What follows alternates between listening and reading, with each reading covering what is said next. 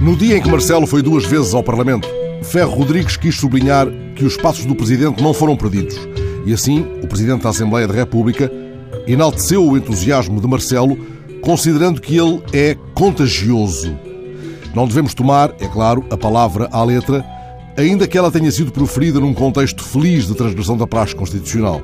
Tomemos, com isso poupando a famigerada hipocondria de Marcelo, que Ferro rotulou como contagioso o presidencial entusiasmo, dando à palavra o sentido de contagiante. Sabemos como o sufixo é suficiente para enviesar tantas vezes o radical, mesmo se o adverbial mente não é só por si mentiroso. Não por acaso, demos connosco há dias a coçar as entrelinhas quando Marcelo classificou o alegadamente crónico otimismo de Costa como ligeiramente irritante. O advérbio ligeiramente deu à frase um peso acrescido. Já a palavra irritante abriu-se a todas as interpretações. Irritante porque provoca frustração, stress, mau humor, porque faz perder a calma, ou irritante como um prurido, uma alergia, uma dermatite.